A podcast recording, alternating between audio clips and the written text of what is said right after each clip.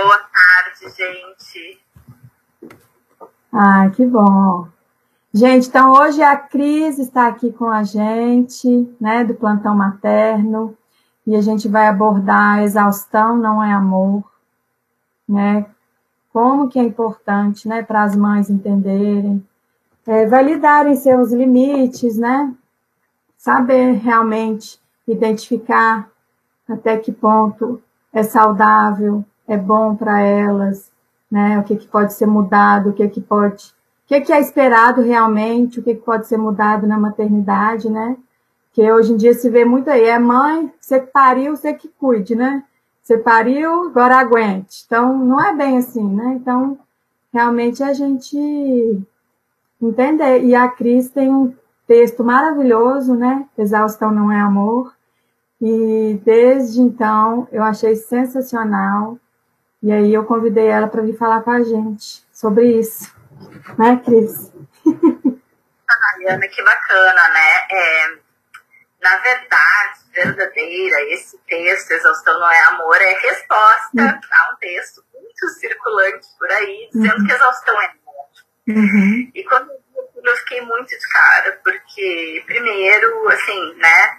quem me segue, quem está acompanhando aqui que me segue, não sei se são as tuas seguidoras, enfim, para quem não me conhece, uhum. eu tenho, eu sou muito ativista em, em tudo, né? O meu Sim. perfil é diferente do teu perfil, que é tão bonito, tudo harmônico.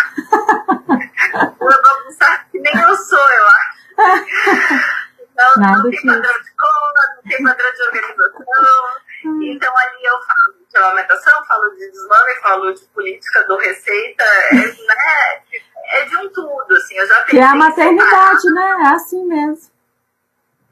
É, é exato, eu já né? comecei a separar, mas ele, ele também é um perfil uh, de uma pessoa que trabalha no aleitamento, mas que também é mãe, né? Sim. E que quer compartilhar também não só uma visão teórica de profissional uhum. de cuidado mas uma visão, uma visão muito particular de mãe, assim, para tentar reverberar em outras pessoas algumas coisas que não não estão sozinhas, né? Sim. Quando caiu assim, nas minhas mãos essa ideia de que exaustão era amor, e, e veio muito para mim, para a parte que eu trabalho, né? Eu trabalho com desmame uhum. bastante. É, eu fiquei muito incomodada com, com, com esse texto, assim. Sim. Mas eu acho que tem que, é, tem que contextualizar bastante as coisas, né? Se a gente for pensar, na época das nossas. Todo mundo vai dizer, ah, as nossas mães não reclamavam, uhum. é, avós. Bom, primeiro que era uma realidade bem diferente de, de cuidado materno-infantil, né? A, a, minha geração aí dos, dos 40 anos, ou tinha avós ainda que criavam junto, Sim. ou tinha era uma galera, uhum. ou, tinha, ou tinha uma ajuda paga, né? Sim. Era uma uhum. época de, sei lá, trabalho estável. Na minha casa tinha empregada doméstica, tinha, tinha babá. Era bem diferente, né? Minha mãe tinha condições de ter essas funcionárias. Hoje em uhum. dia, com o programa que a gente leva aqui, não dá para ter essa ajuda paga. Então, Sim. quando alguém diz que uma mãe que está exausta porque não dorme, porque amamenta a noite toda, ela não tem que pensar em desmame ou consultoria de sono, ela tem que pensar em rede de apoio. Eu, eu acho que essa pessoa, ela, é, essa pessoa não vive numa realidade. Uhum. Porque quem é que tem rede de apoio, né? Muitas das nossas mães ainda trabalham. Sim. Então, assim, eu tinha avó que não trabalhava, mas muitas avós de hoje em dia estão trabalhando. Exatamente. Então, quem seria a nossa rede de apoio está trabalhando, né? Quem é a nossa rede de apoio está trabalhando. Exatamente. E a gente não tem, uh, e a gente não tem, digamos, potencial econômico para ter uma rede de apoio paga. Exatamente. A gente é? tem que trabalhar fora, né? E ainda tem, tem as funções de dentro de casa. Né? Além de tudo. Tu tá me ouvindo? Tô. O áudio mudou um pouco, mas eu tô ouvindo. Tá ouvindo? Me ligando. Tô ouvindo, mas o áudio mudou. É, ele mudou mesmo. Às vezes, na hora que parar a ligação, volta. Melhorou? Eu já desliguei. Melhorou? Para mim, melhorou. Você está ouvindo um eco? Ah, agora acho que voltou. Eu tô te ouvindo. Agora voltou. A, a imagem até mudou. Tava tipo congelado e voltou. É, agora... não, a chamada entrou, desculpa. é, então, então a gente não tem, né? A gente tem que lidar com uma realidade, que a maternidade hoje em dia está bastante solitária. Que as famílias elas são muito nucleares, né? Uhum. Muito pai, mãe, criança. Quando tem o pai presente, mas mãe, pai, bebê, mãe, Sim. pai, criança. Não né? tem um contato também, né? Com tios, com primos, com outros bebês. Não tem. Então, uhum. é, é surreal quando tentam silenciar os desejos das mães, uhum. dizendo que elas querem dormir, quando elas querem desmamar porque estão exaustas, que basta elas terem rede de apoio, né? Eu não sei, eu não sei onde, aonde essa pessoa vive que acha que isso é a resolução Sim. de todos os problemas. Claro, uma coisa a gente falar, procure uma rede de apoio, né? Algo, mas tipo como se fosse algo concreto e fácil, né? E essa é a salvação, né? Mas não. Né? E isso acho que traz muita culpa, né, para as mães, porque às vezes elas abafam o sentimento dela. Tem até vergonha de sentir aquilo, né?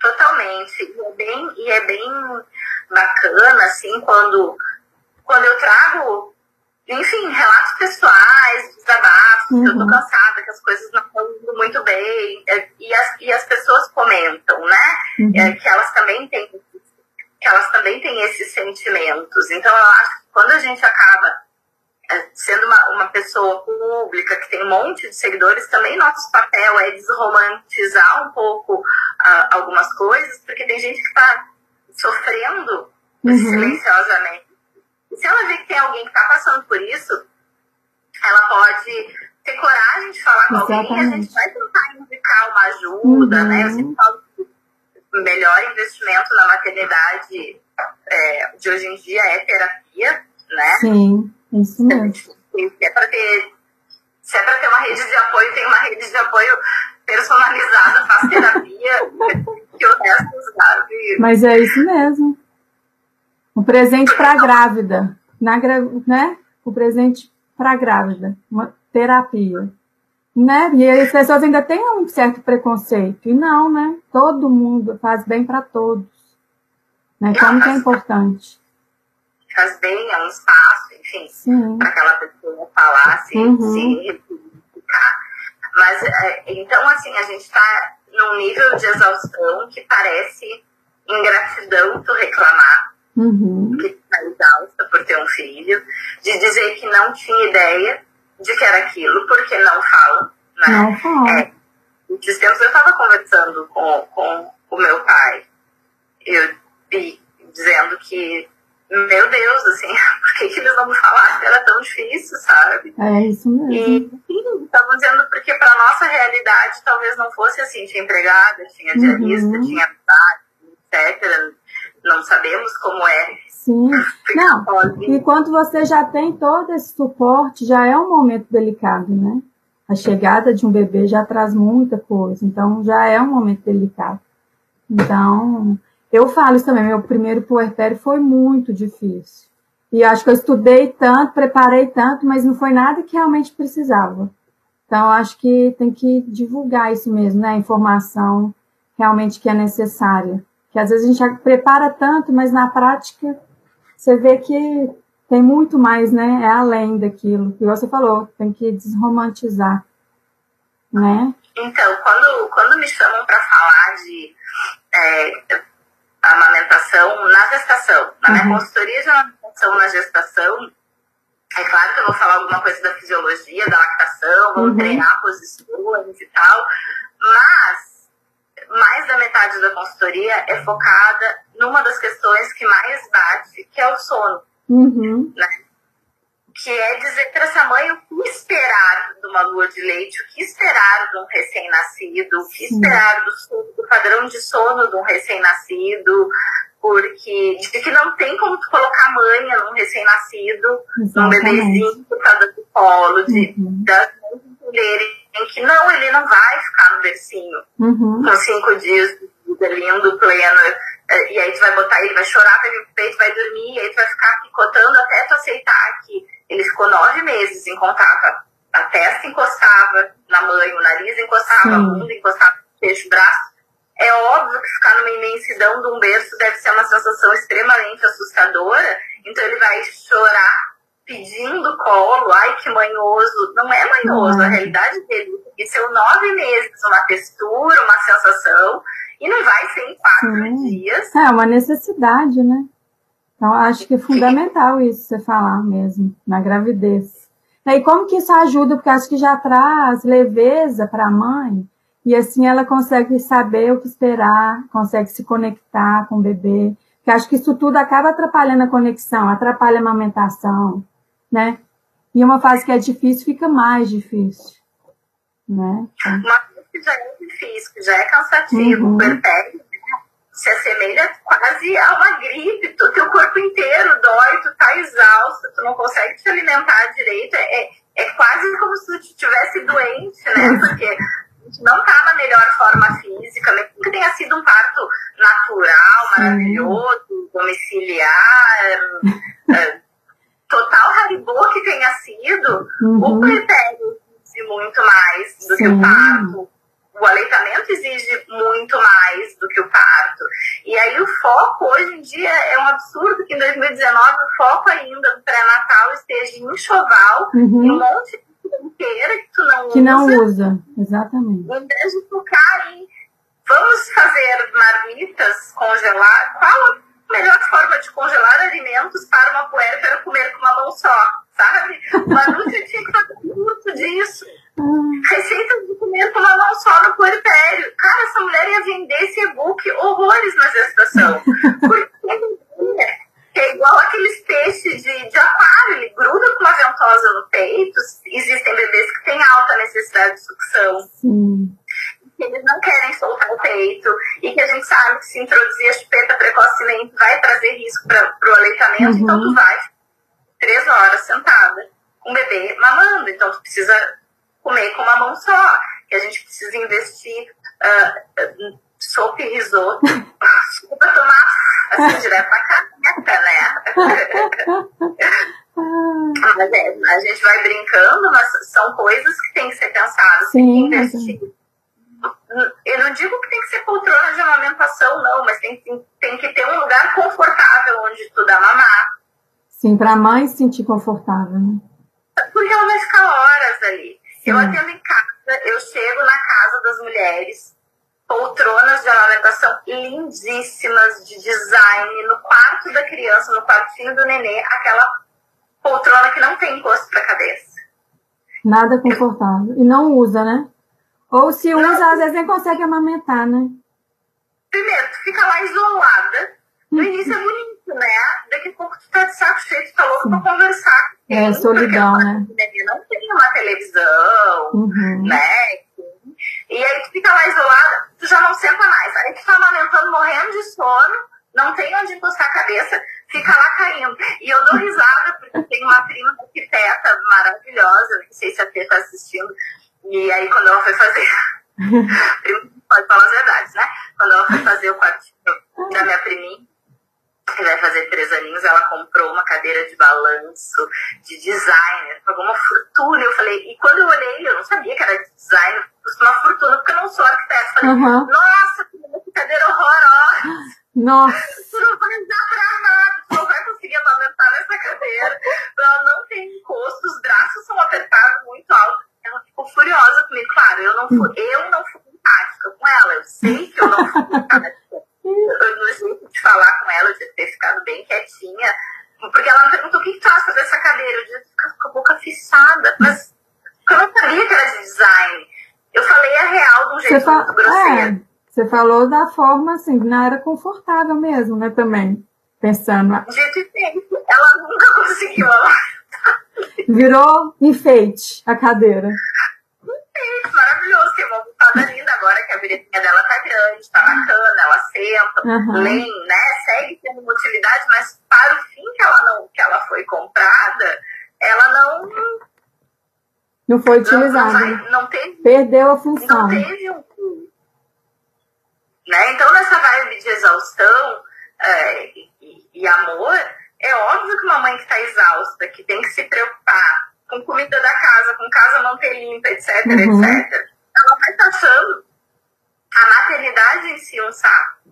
Primeiro, se ela não estiver preparada, né? Uhum. E, e, não estão preparadas mesmo para o que, que é a demanda de um recém-nascido, para o que é a falta de sono, de Sim. como tentar se organizar melhor, porque eu acho que as questões da exaustão hoje em dia materna, elas estão muito eu tenho estou numa bolha, né, enfim, mas elas estão muito relacionadas com a amamentação e com o sono. Sim, total, a maioria.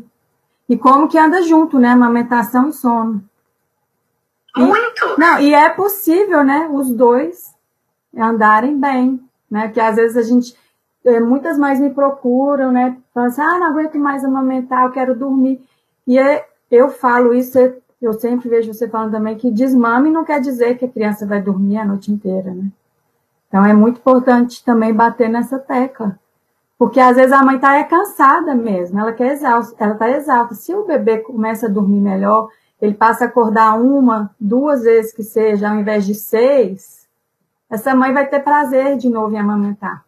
Então, às vezes, o problema nem sempre, né? Não é a amamentação. Ela às vezes até tem prazer, mas às vezes ela também não tem. Então, acho que tem que respeitar também, né, a mãe, cada mãe. Cada mãe tem, né, o que, só ela sabe o momento dela, o que, que ela está sentindo, o que ela está passando. Acho que falta muito isso, né?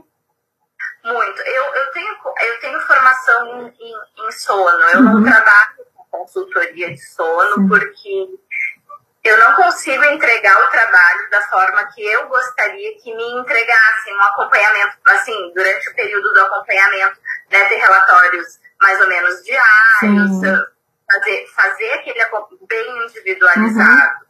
Né? Eu não consigo, porque o meu volume de consultorias de amamentação e desmame é muito grande. Uhum. Toma, toma um tempo bem grande, as aulas que eu preparo, da pós, os cursos que eu tenho dado. Então, eu fiz alguns e foi muito difícil para mim colocar eles na minha agenda Sim. Sem me deixar com rancor. Não das famílias, obviamente, mas do tipo, por que, que eu peguei? Porque eu, eu, vou terminar, mas é uma coisa que nesse momento não, não, não tá né, no, no que eu gostaria. Uhum. Mas um workshop que eu faço bastante, que eu amo fazer, é, de sono e amamentação ali com três, quatro meses. Uhum. Uh, e é a hora que a gente tem que começar a ajudar essas mães a olharem para os seus filhos além da amamentação. Porque quando a gente prega a livre demanda, e só fala na livre demanda, tem que dar mamar até os seis meses na uhum. livre demanda, muitas mulheres acabam levando isso muito ao pé da letra e elas deixam de observar seus filhos.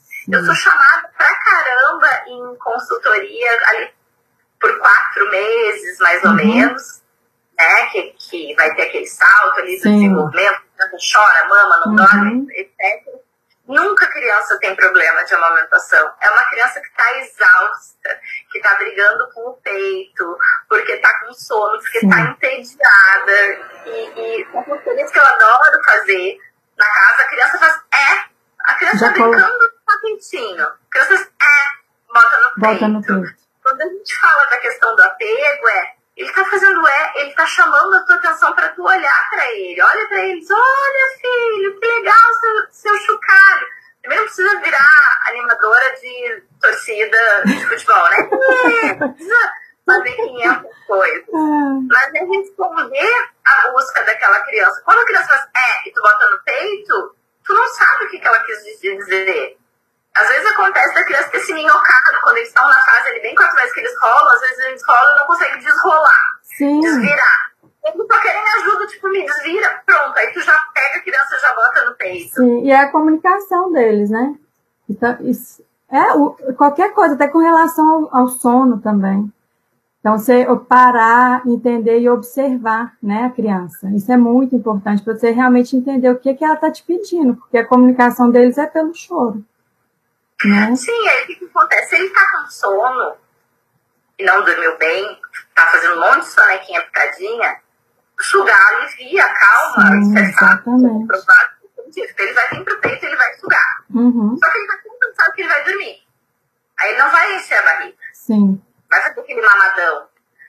Aí vai dormir um pouquinho no peito. Porque tá com Meia fome. hora depois, ele vai acordar porque tá com fome. Aí vira um ciclo. Tá tão cansado que não dormiu o suficiente, porque meia hora é pouco, que vai dar mais duas, três sugadas, e a mãe fica o dia inteiro nessa função de amamentar E aí picado. fica exausta, né?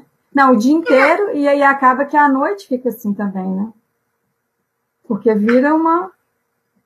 Um, é um ciclo mesmo, vai ficar assim. Então, é realmente.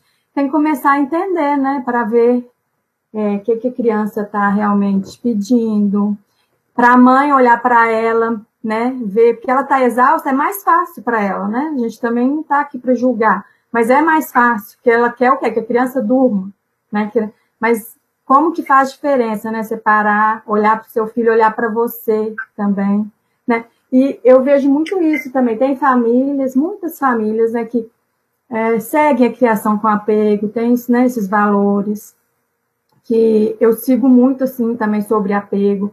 Mas é importante para a família entender que é importante a mãe olhar para ela própria, se entender que é aí que come, começa o apego, né? Porque a criança vai estar bem se ela estiver bem. Criança sente tudo, né? Então é importante isso, porque às vezes a família fica focada na livre demanda, que criar com apego é, da, é né, livre demanda, fazer cama compartilhada. Mas é o combo, né? É sim, livre demanda e cama compartilhada. Se tu não fizer as três coisas, tu não cria com apego. É um Sim, troço surreal. é mas se a mãe tá ali exausta, acabada, né? Então tem que começar ali, né? O apego começa ali, a mãe olhando para ela, estando bem, para ela realmente conseguir atender o bebê, né? Com, com amorosidade, né?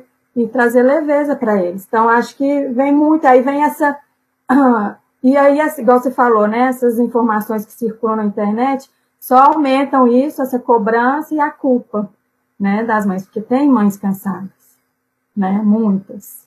Mas a, a- a culpa é um troço que vicia. E ela vicia em nível ah, bioquímico mesmo, né? Uhum.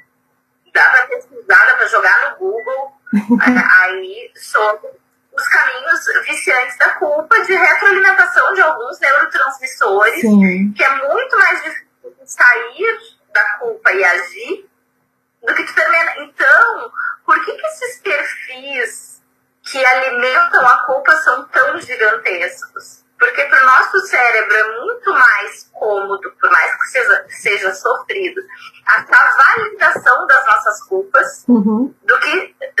Não, tá errado, gente. Não é possível que alguém ache que exaustão é amor. Aí o que, que a pessoa diz? É, realmente eu tô exausta, mas eu amo esse bichinho. Só que tu tá de saco cheio, tu não Uhum. tem apego, brinca com a criança, tu não brinca com a criança, tu não conversa, tu não permite aquele ócio se deitar e olhar, só observar Uhum. o nenê, né? Quando a gente pega essas teorias, primeiro que tem que separar a teoria do apego da criação com apego. Sim. Criação com apego é uma vertente, tá? desculpem, mas assim, é o raio gourmetizador das teorias do Balbi e do Uhum. Winnicott, que são um saco de ler. Psica- Psicanalista, por que psicanalista escreve replicado? Um troço tri-rococó, Ah. é um troço surreal que aí não dá pra todo mundo ler, porque Uhum. é tão chato que as pessoas desistem. Aí o que que acontece? Tem alguém que vai lá e gourmetiza e vai traduzindo, beleza. Sim. Só que aí, nessas traduções, tem gente que vai perdendo o resto do texto. Por exemplo, eu vou no Winnicott. Todo mundo adora falar que amamentação é vínculo, porque o Winnicott falou.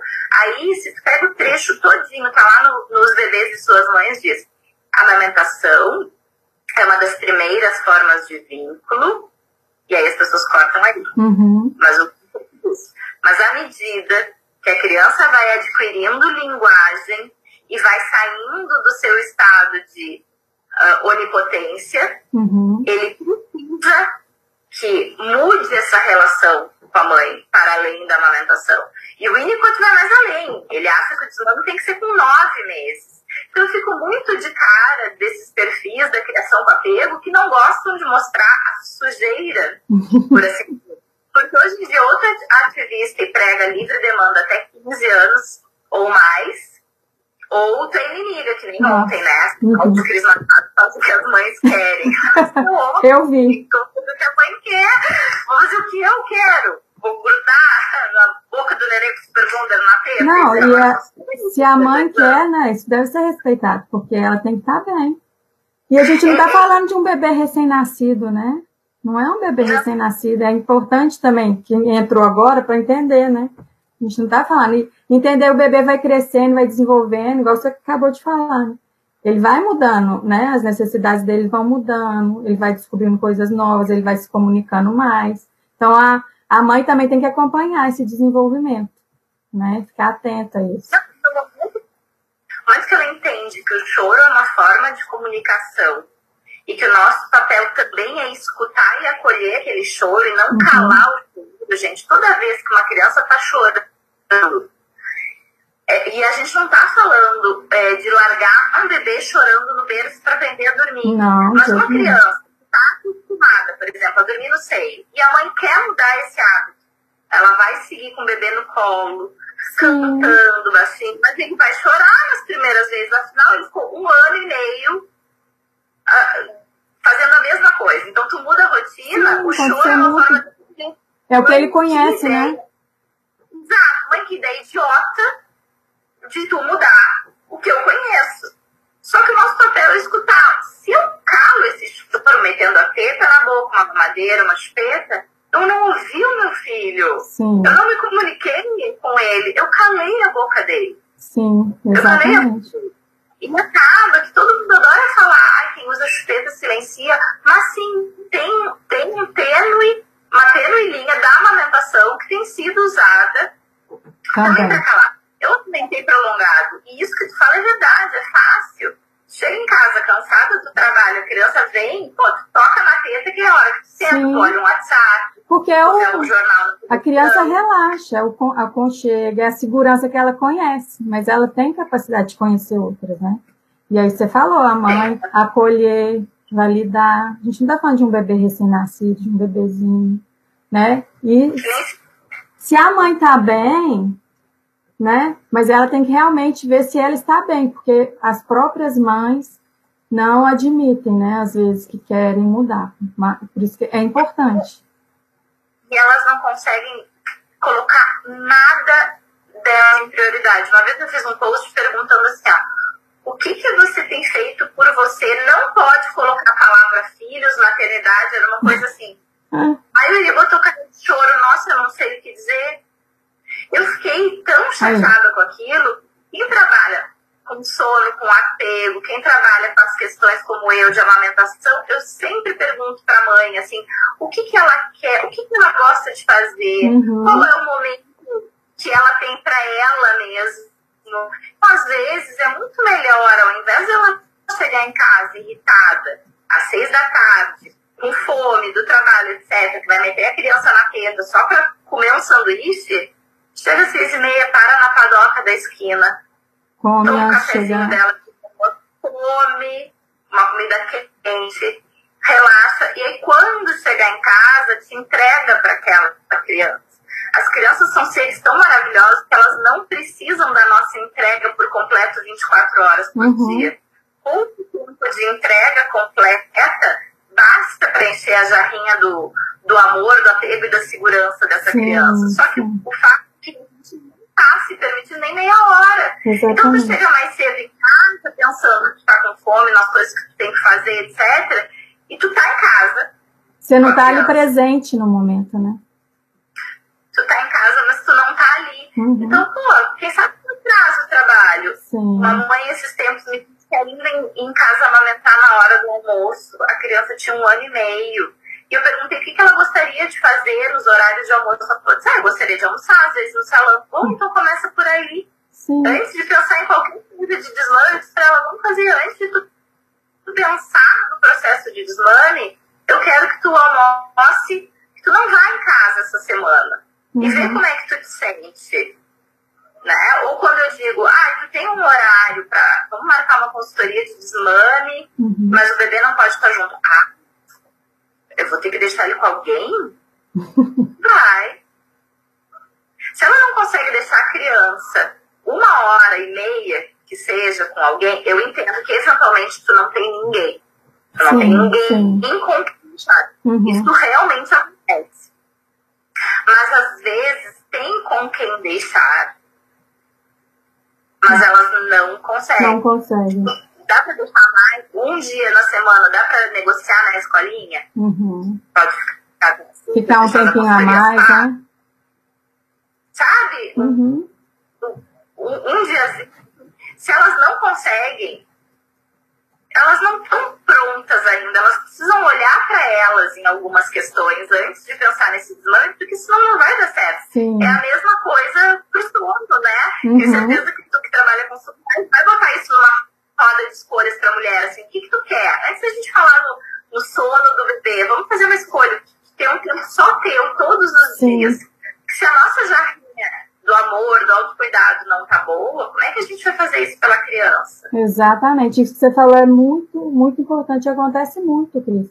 Que às vezes a mãe entra nesse piloto automático e vai fazendo tudo com o bebê na correria, e a cabeça dela tá em mil coisas, e ela não consegue estar ali presente no momento, com intenção, e vai virando uma bola de neve. Porque o bebê, a criança, tem necessidade de estar com a mãe. Então ela quer a mãe completo também, né? E aí não recebe isso, ela vai ficar pedindo por aquilo. Então, é melhor focar um tempinho e a mãe atender a necessidade com intenção, né? Igual você falou, que o bebê é capaz também, né? De, de fazer outras coisas, de desenvolver, de ter autonomia. Então, a gente também tem que dar essa oportunidade, né? Para a criança. Que a gente, e a gente, assim, os pais, que são as figuras é, alfa da relação, né? Então, a, a, gente que também tem que colocar limite. Isso é como se fosse um limite. Se é algo que está incomodando a mãe, ela tem que ensinar, acolher, validar. Ela vai validar os sentimentos. E, e, é normal a criança sentir frustração, né? É normal, a gente frustra, a gente... E isso a gente vai ensinar desde criança, né? Sente frustração, mas a gente acolhe, a gente valida. Mas se a mãe está cansada, está exausta, é importante validar os sentimentos dela e do bebê, da criança, né? Para os dois ficarem bem. Então, isso é muito importante. Esse tema é muito, muito. Claro que é importante, né? Essa coisa do bebê, a mãe tem que estar bem, uhum. para a criança é fato, né? Uhum. Uh, senão a coisa não funciona, tu entra num modo automático e eu vejo muitas mães assim que são mães tarefeiras. Elas dão a comida orgânica maravilhosa, cinco, cinco cores no, no, no prato, a criança usa uhum. uh, a roupa passada. Tudo perfeito, né? Tudo perfeito, BLW, mas a mãe tá no modo tarefa. Não, eu tenho que ir pra casa pra dar banho no meu filho. Se eu não der banho nele, não der banho nele, o quê? Alguém vai dar. E se alguém não der, sujeira não mata, né? Um dia, cortar um banho, mas entra no modo tarefeira. É, esses tempos, uma família me procurou que queriam desmamar a criança de um ano e oito, eu acho, porque eles tinham um casamento, sei lá, dali um mês, uhum. e, e a criança nunca tinha pego no, no sono com os avós. Tá que iam ficar que iam ficar com a criança, né? Os avós uhum. iam para casa dos pais com a criança e o casal queria comer, queria beber, queria não ter hora para voltar. Uhum. E eu disse para ela, por que, que tu tem que desmamar? Por que não acostumar a criança a pegar no soninho com a avó que vai ficar? Ela tem disponibilidade?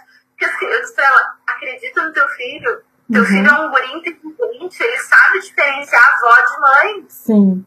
Então, se ele estiver acostumado a pegar no sono com a vovó, ele não vai acordar pedindo do peito um milhão de vezes. Se ele acordar, ele vai olhar a vovó e não vai ficar chorando. Vai pensar, pô, é minha avó, essa teta murcha aí da avó não tem leite, eu vou virar pra lá e dormir. E precisa desmamar. Uhum. Porque ela tava eu não quero desmamar, eu amo amamentar, eu não tenho queixa nenhuma de amamentação. Mas também o entorno é, joga isso nas costas da mãe, porque Sim. diziam, não, a gente, pra ficar com ele, tem que desmamar. Exatamente. E se inverte, vocês têm que vir aqui em casa, colocar ele para dormir. Eu falei, ó, tem um mês, né? Vai ser no sábado. Tem mais quatro sábados antes desse. Quem sabe vocês os avós para irem aí, uhum. já que eles vão ficar cinema, fazem saídas mais curtas, Sim, né? já vai, né? Já vai acostumando. Uhum. Dois, dois, sábados depois a mãe disse assim, nossa, tô bem tranquila, não vou mexer mais nada. Aí. Super aceitou dormir com a minha mãe. Isso acontece muito, Cris. Muito. muito. Ela é, sempre pensa, ah, vou desmamar, ou vou mudar a forma que a criança dorme. E não, não é isso, às vezes, também, sabe? Que a criança tem que sentir o quê? Segurança para ela conseguir dormir. E essa segurança pode ser de várias formas, né? Mas só que a gente tem que dar essas oportunidades para a criança também, né? Entender que a criança é capaz, né? Olhar com outros olhos, né? Também, às vezes, a criança não acorda só porque está com fome, não acorda porque ela, ela dorme no peito, ela pode, ela desperta, pode ser por N motivos, N razões. Né? Então, por isso, é isso eu também gosto de trabalhar nas consultorias, né? nesses atendimentos, é levar informação sobre o sono, o que é esperado, né? De forma integrativa, tudo que pode envolver os despertares, nem tudo tem a ver com a criança estar tá com fome, né? Dela realmente, dela acordar porque ela está acostumada a dormir mamando.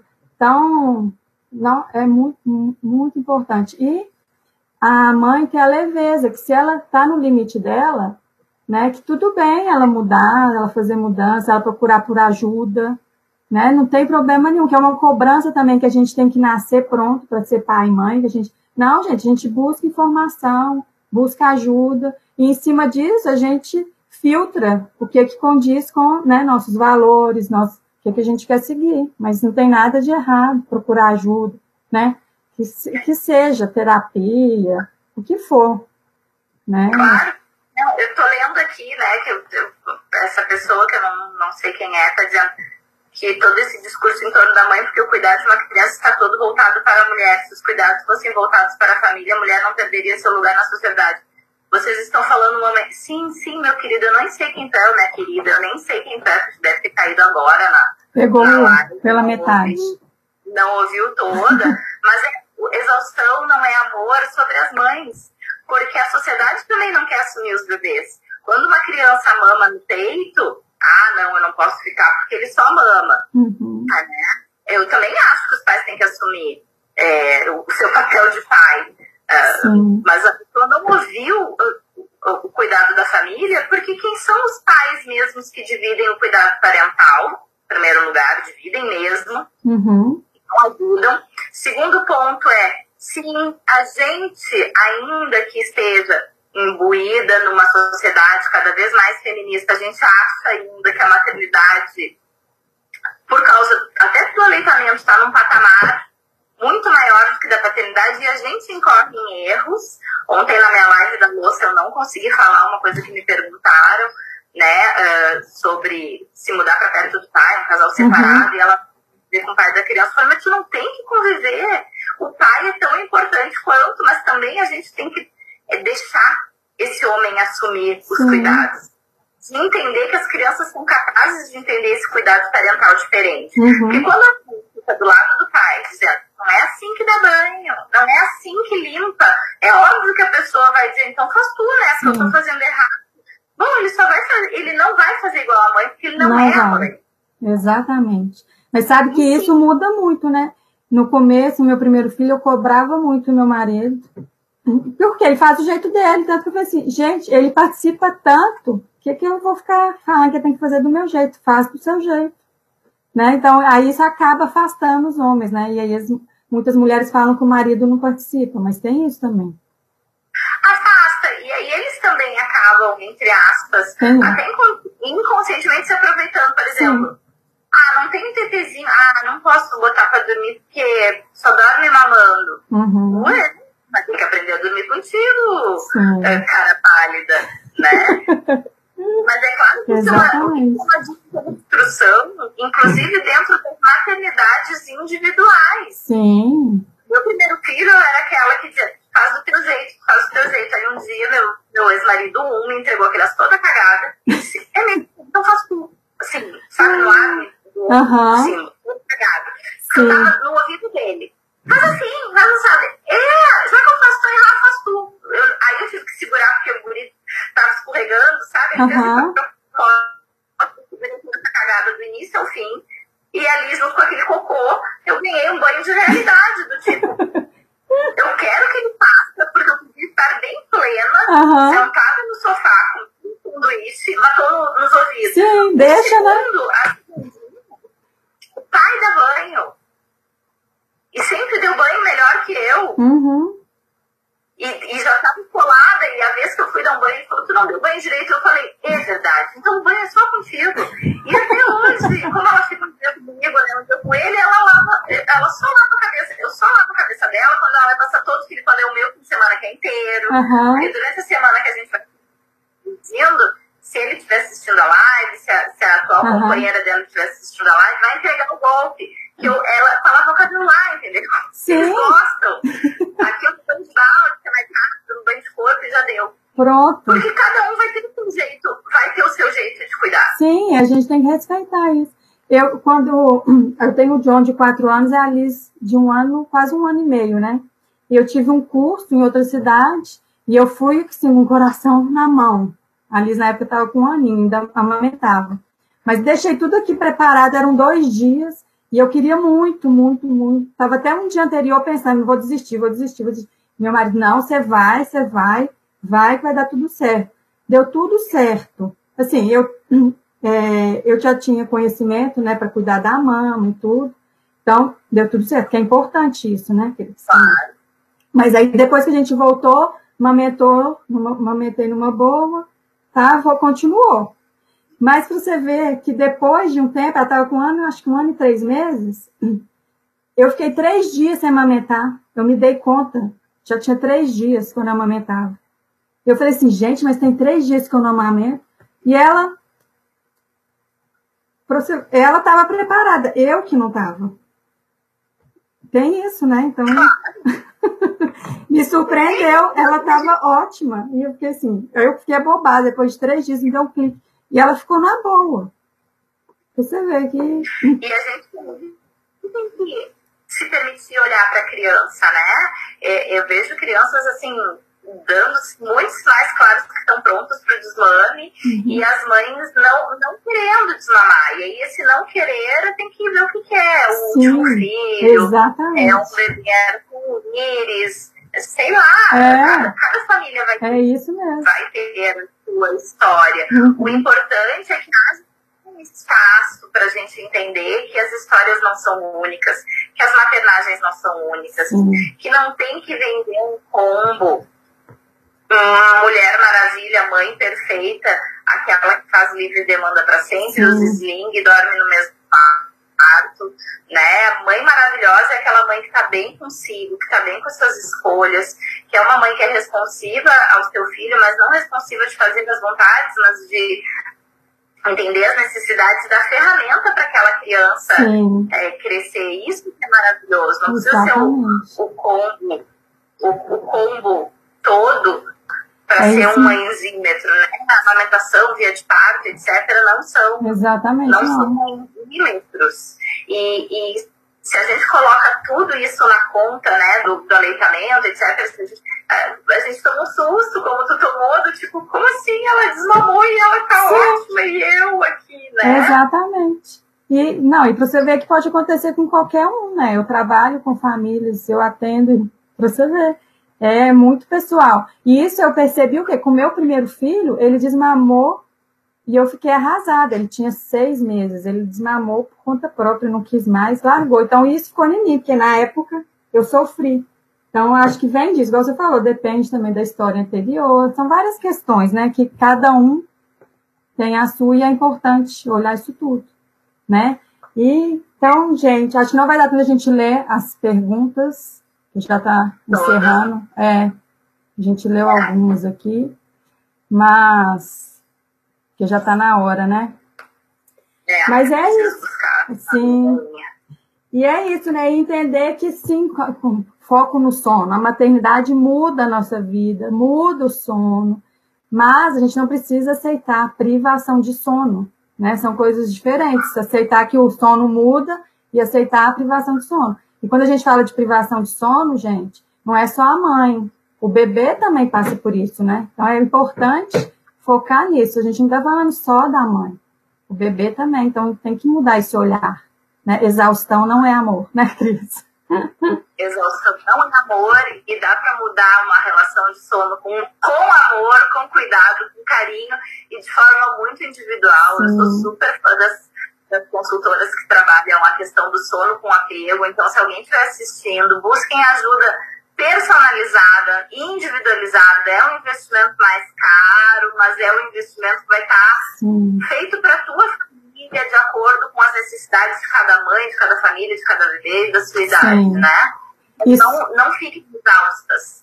Não deixem a maternidade consumir vocês por questões de sono e etc., porque tem, tem solução. Sim, exatamente. Né? Sono e amamentação podem andar juntos, se for né, de interesse e escolha da família. Então, Cris, muito obrigada viu, por aceitar esse convite, estar aqui com a gente, trazer esse tema tão importante. Gente, quem tiver mandado alguma dúvida aí, não deu para a gente falar tudo, me manda um direct, que aí a gente vê. Né? A gente responde. Isso, salva a live. Isso, eu vou deixar salva para quem chegou no meio, quem conseguiu assistir. Então tá. Obrigadão, Cris. Obrigada, Imagina, gente. Ana, adorei. Um beijo, tchau. Beijo, tchau, tchau. Vamos lá. Ah, que eu travei ali. Né? Ué. Hum. Mas parou aqui.